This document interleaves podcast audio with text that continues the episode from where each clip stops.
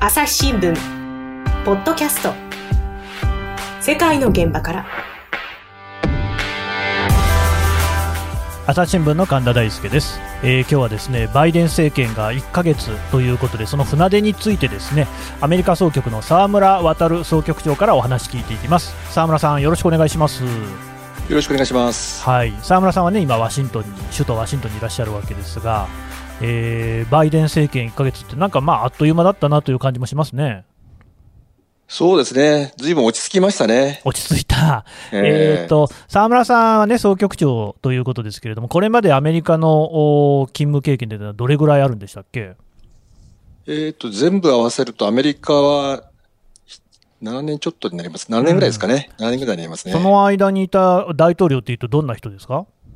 最初はね、クリントンですよ。ああ、なるほど。うん。で、あととバイトランプですから、まあ全然違うアメリカを見てたっていう感じですかね。なるほどね。やっぱトランプさんの時期が、まあ総局長としてずっと長くね、えー、見てきた時期ってことになりますよね。そうでも、ま、全くトランプ付けでした。トランプ付け。トランプ付け。まあ最後の、最後の最後で、うん、えー、バイデンさんっていう感じでしょうか。さあ、もうね、沢村さんもね、今度、あの、日本の方に帰任されるっていうことですから、えー、今、最後のこうバイデンさんの様子を見守っているっていうことになりますかね。そうですね。あの、まあ、バイデンにとっては最初ですけども。そうそうバイデンさんにとっては最初。沢村さんの最後。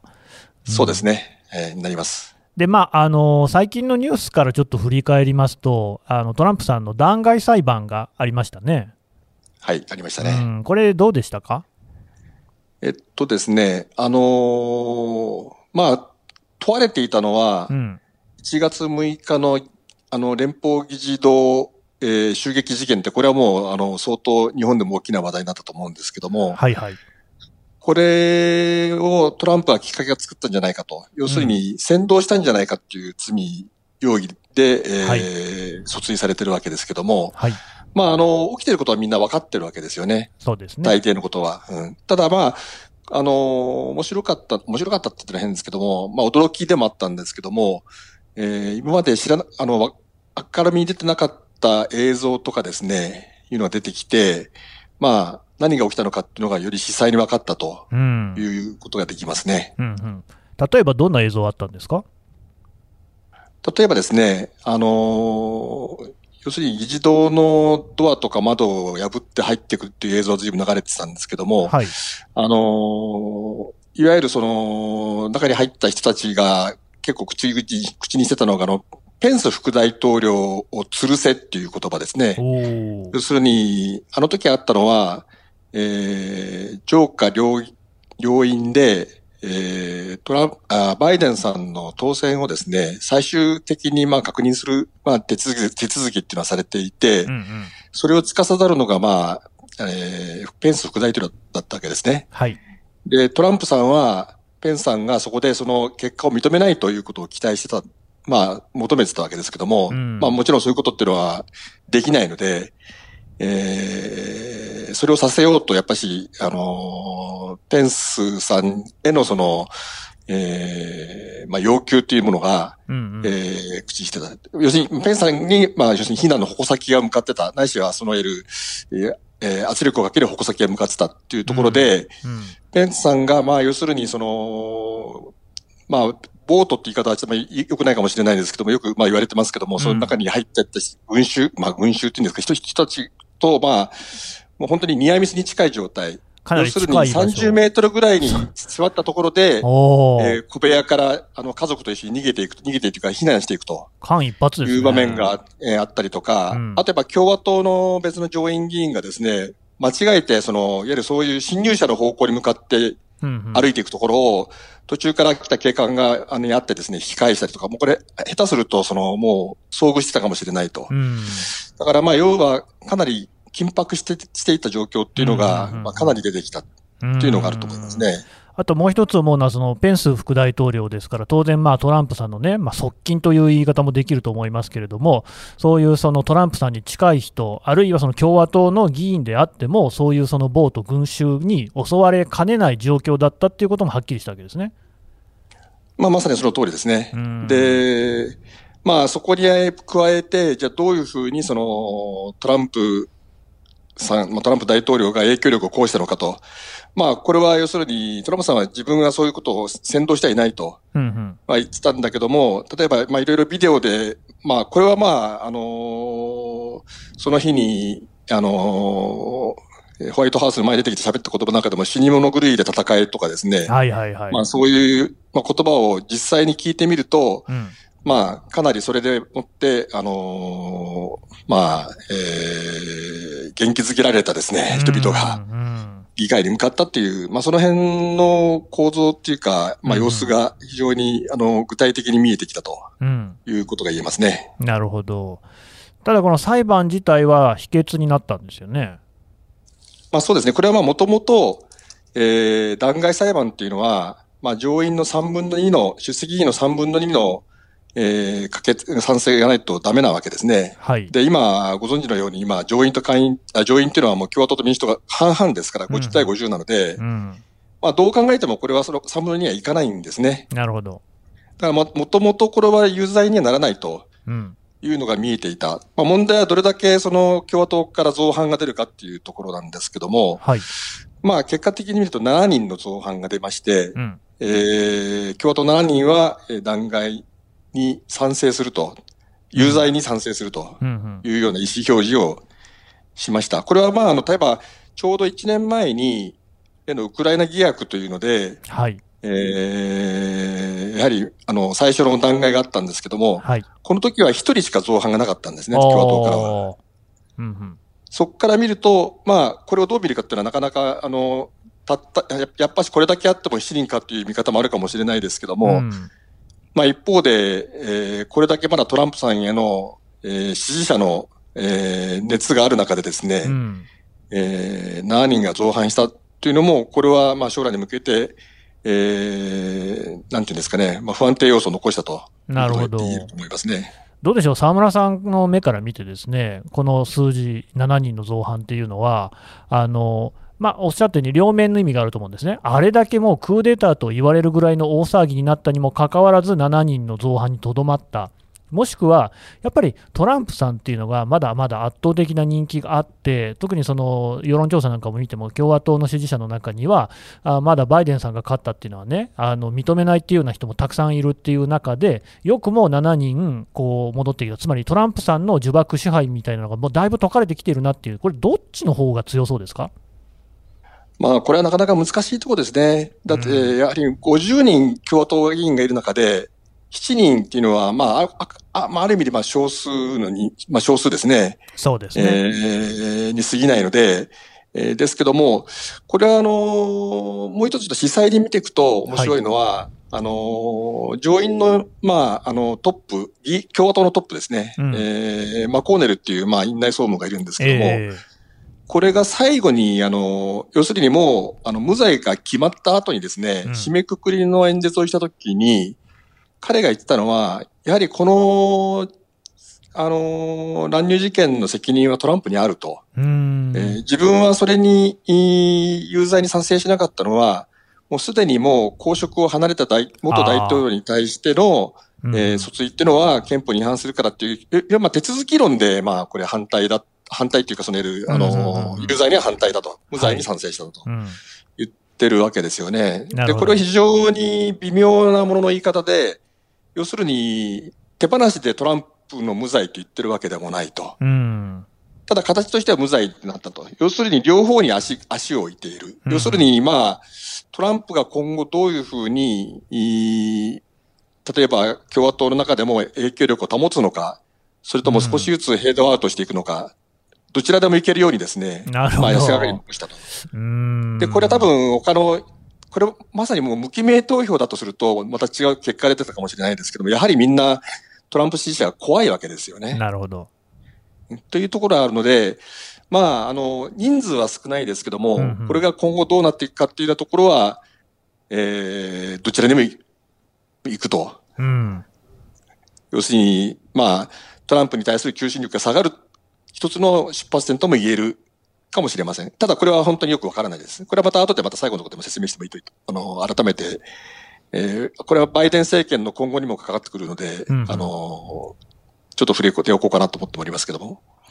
でもう一つですね、今、沢村さんのお話の中に、トランプさんってこれ、史上初めてアメリカで弾劾裁判を2回受けた人っていうことになるそうですね。それで、ね、前回はそのウクライナ疑惑っていうのがあったと。で私の記憶だと、あの時はもっと長いことこう弾劾裁判の手続きが時間かかってたような気がするんですが、今回はずいぶんこうスパッと早く決着つきましたね。そうですね。前回は、えー、下院の弾劾訴追がやっぱ12月にあってですね、うん、えー、2019年ですね、去年、えー、一昨年の12月になりますか。はい。今から考えると。それがちょうど去年の1月の21日に始まって、終わったのが2月5日でした。ですから2週間近くやってたんですけど、うん、今回はもう本当にもう短い、まあ5日間ぐらいで終わったと。うんうんえー、審理には 5, 日間しか費やさなかったと。はい。いうことが言います。これはまあ、なんて言うんでしょうか。まあ、えー、ある意味では共和党民主党の利害が一致したと。いうことが言えますかね。まあもちろん、あの、だから、えー、共和党としてはこういう、こういうものに長く時間を費やしたくはないというところがまず一つあるでしょうし、うん、えー、民主党からすると、まあバイデンですね。バイデンさんが、あまりこの弾劾に、うん、時間が、まあ、上院が時間取ら取られるとどうなるかというと、まあ、まさにまだ政権が固まってないわけですよね。そうですね。あのこれからまだ、えー、指名した、えー、閣僚クラス、高官の、まあ、えー、承認を上院で受けなきゃいけないと。うんうんうん要するにこれがこっちに時間取られてしまうとそっちがなかなか進まないという状況になりますし、うん、あともう一つはやっぱりあの新しい政策、特にコロナ対策ですね。うん、えー、を、これを早くその議会で審議してもらわなきゃいけないんだけども、これが、あまあそのためには早くこれは終わらせてほしいと。いう、まあ本音みたいなのはあったと思いますね。まあどっちみち要するに、まあ、先ほど申し上げましたけど、無罪になることはもうほぼ、これはもう間違いない話だったので。なるほど。ということで、まあ、あ要するに、早く終わらせるっていうのが、まあ、双方の利害の、まあ、共通点だったということが言えると思います。うん、なんかそういうお話聞くと、ある種ね、弾劾裁判といっても、こう、まあ、外形的なというか、形骸的なというか、そういう、こう、感じもあるんですね。まあ確かに、あの、まあ、本来的にはね、これはまあ裁判ですから、あの、要するに罪が、えー、認定されるかどうかっていう問題なんでしょうけども、まあ実際としては議会でやっているので、非常に政治的な、ね、まあプロセスになるという、うん。うん、両方との駆け引きもありますし、思惑っていうのもあるので、うん、えー、まあこれある意味で政治プロセスに、まあますますなってしまったっていう、まあ懸念の声は確かにありますね。うんうんうん、朝日新聞ポッドキャスト。世界の現場から。共に考え共に作る。音声による。新しい報道の形。朝日新聞。ポッドキャスト。国内外。250を超える取材拠点。約2000人の記者が追う。世界の今。地域の声。しかしあなたは知らない。新聞には。書かれていないことがある。ニュースの向こう側を語り合う。朝日新聞。ポッドキャスト。でまあ、そのバイデンさん、まさに今、その立ち上がりの時期っていうことで、ね、すごく大事な時期にいるわけですよね。そうですね、まあ、まさに、これから100日、あの政権発足から100日間というのが、まあ、ポイントになると思います。100日間っていうのは、何か意味があるんですか？まあ、これはですね、まあ、昔から、昔からっていうから、まあ、ずいぶん前から言われている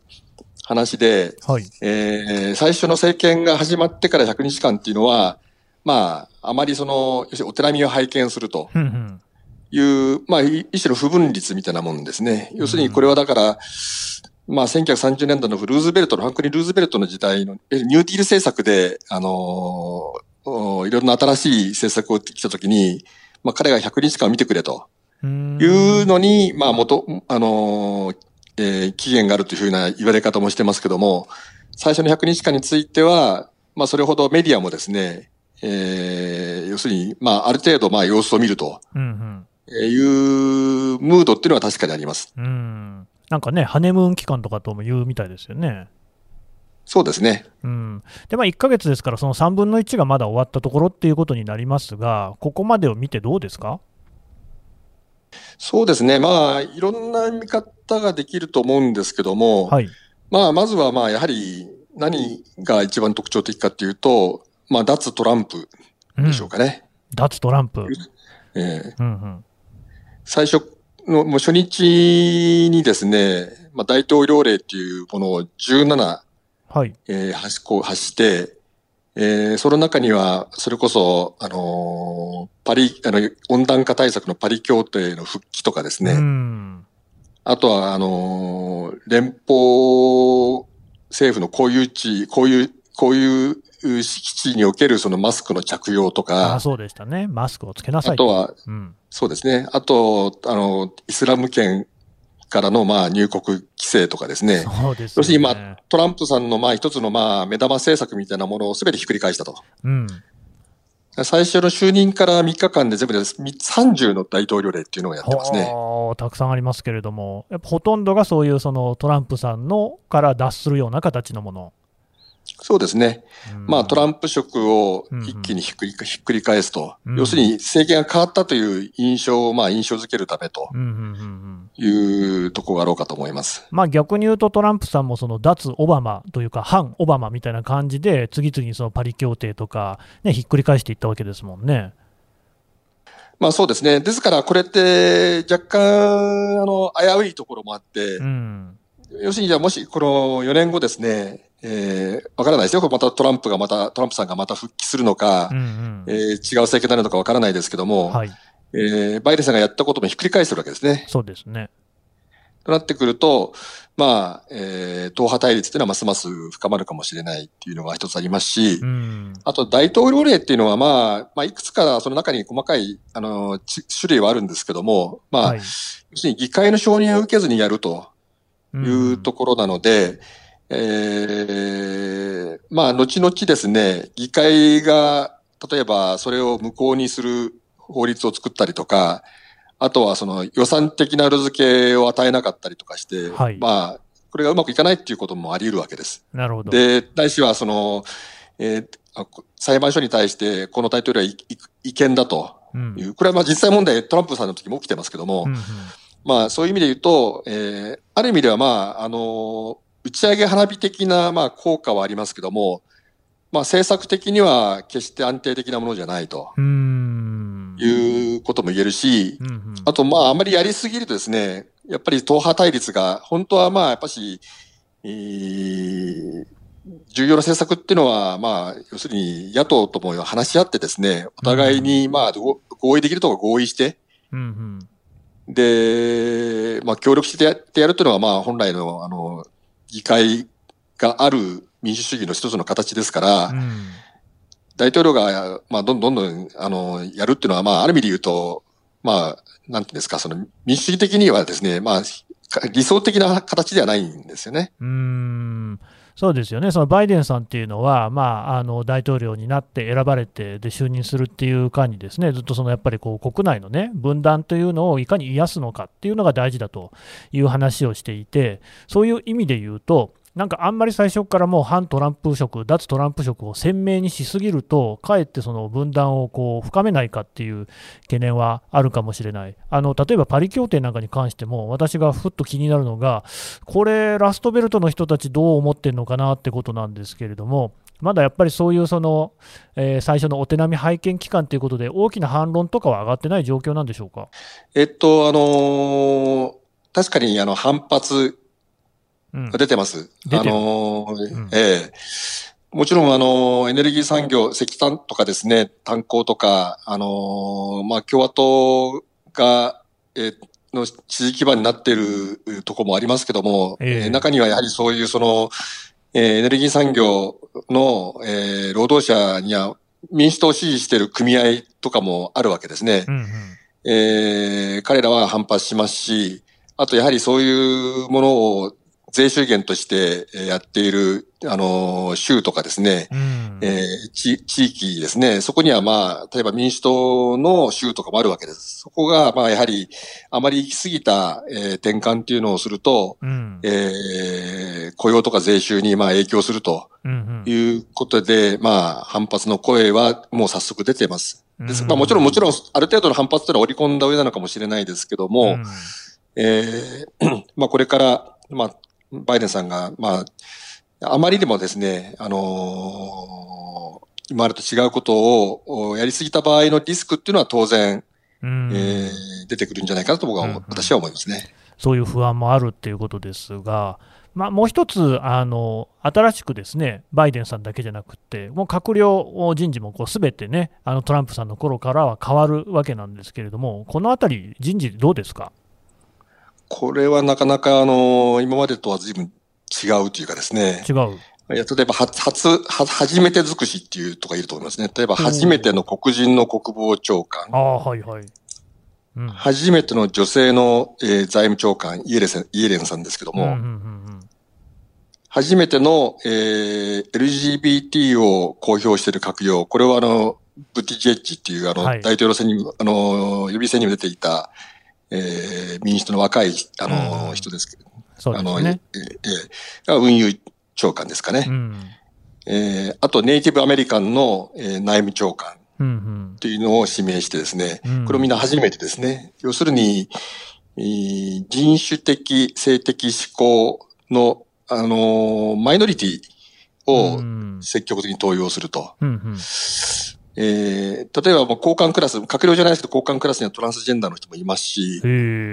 あとアジア系もいますね。あのーうん、えー、通商代表部、通商代表ですか、USTR も、これ台湾系の女性ですし、まあそういう養殖に女性、えー、マイノリ、人種的マイノリティ、LGBT の人とか、そういうのを、あの、投与してると。いうのは、これは多分、かつてないレベル、アメリカではですよ。あの、ヨーロッパではまあ結構住んでるとこありますけど、アメリカではかなり例がないレベルじゃないかと思いますね。そうなんですね。うん。なんか他にも特徴とかありますか？そうですね。ですから、まあ、あのー、人事的には、まあ、まさにそういうところですけども、あともう一つは、まあ、オバマさんの時代の、うん、まあ、えー、まあ、オバマレガシーっていうんでしょうかね。はいはい、あの、オバマ政権で、えー、あの、えー、政権の収容部にいた人たちを、うん、えー、投入してる。まあ、要するに、ある意味では、まあ、あの、冒険をしないというかですね、ある程度、まあまあ、前政権で、それなりに、まあ、あの、力は見えてる。力は、まあ、はっきり分かってると。力が発揮してると。いうところなので、えー、そこは非常に手堅いんですけども、まあ、見るとは見ると、アメリカの政治っていうのは常にやっぱ変化を求めてるっていうケース、えー、傾向がありますし、はい。えー、それこそオバマさんの時でチェンジっていうのは、あの、合言葉になったわけですし、す、ね、トランプさんの時だって、えー、オバマと違うという変化で出してきたっていう意味で言うと、うん、えー、若干まあ昔よく見た名前と顔が出てきてるっていうところはありますね。まあ僕がそのパッとこう見ておと思ったのは、あの、オバマさんの時に国務長官務めてたね、ケリーさんがやっぱり戻ってきたってのありますよね。うん、そうですね。他だと例えばどんな人がいるんですか？まあ、あのアメリカっていうのは、その、いわゆる政治人形っていうんですか？その、うん、それ政治的、政治、要するに政権でもって、その、いわゆる、えー、決まるっていうポスト、ポストが数千あると言われてるんですね。えー、そんなにあるんですか、えー、その、ね、そういう、ですから多分、あの、皆さんが名前を、例えば日々、えー、あの、触れてない名前の中ででも、あえー、あ、あの、前、これ、こ、こ、まあ言いたよね。まあそれこそ今のホワイトハウスの報道官のさっき、あの、あのジェン・サキさんとかですね、前国務省の報道官やってましたし、はい、ええー、まあそういうような、あ昔見た顔っていうのは、あの、いろんなところに出てきます。そうですよね。僕がそのイランにいた時に核競技をやってた時で言うと、ウェンディ・シャーマンさんとかもね、なんか戻ってきたみたいですし。そうですね。国務副長官に、まあ、指名されて、うん、まあ、これからまあ承認っていう作業がまだ待ってますけど。ええー、で、なんかそこで思ったのがですね、その、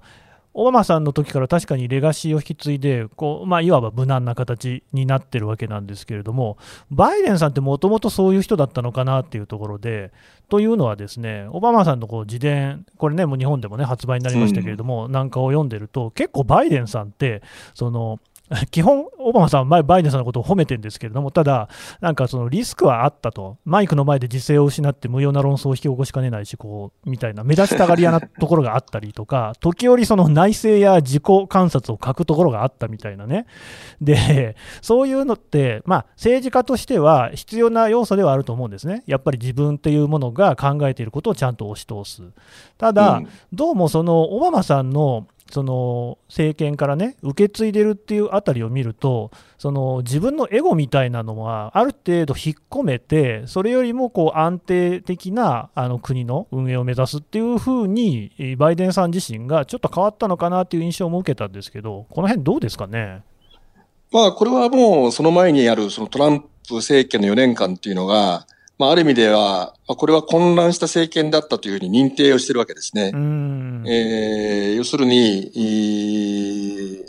まあ、えー、国際秩序っていうのをずたずたずたにしてしまったとかですね、要するに、あの、新型コロナウイルスのパンデミックに際して、えー、有効的な手を打てなかったと。うんうん、これは要するに、その、トランプ政権っていうのが非常に機能不全して、全状態にあったというところが出発点としてあって、はい、だから元に戻す、要するにまともにするんだと、うん、正常化するんだと、という発想ですよね。うんうん、ですから、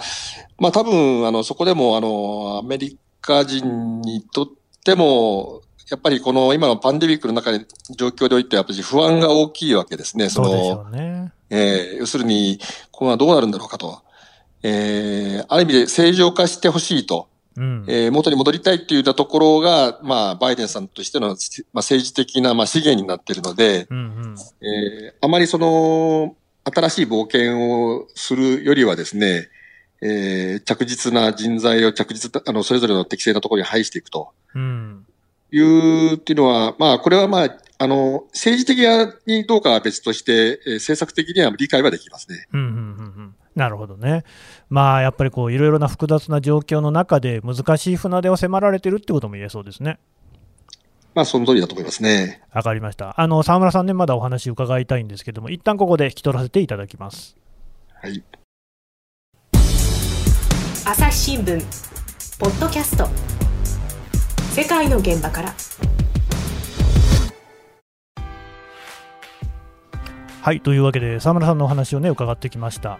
が、まあ、これね、分断をどうするかっていうのが、誰の目から見ても明らかな、こうアメリカに今、一番求められている課題なんですよね。で、それをどうするか。かなり難しい選択だと思います。というのは、何をやってもそれはあの賛成する人と反対する人に分かれてしまう。とりわけその重要な課題ほどそういう傾向が強いっていうのが、まあ、今の世の中、アメリカに限ったことではなくありますからね。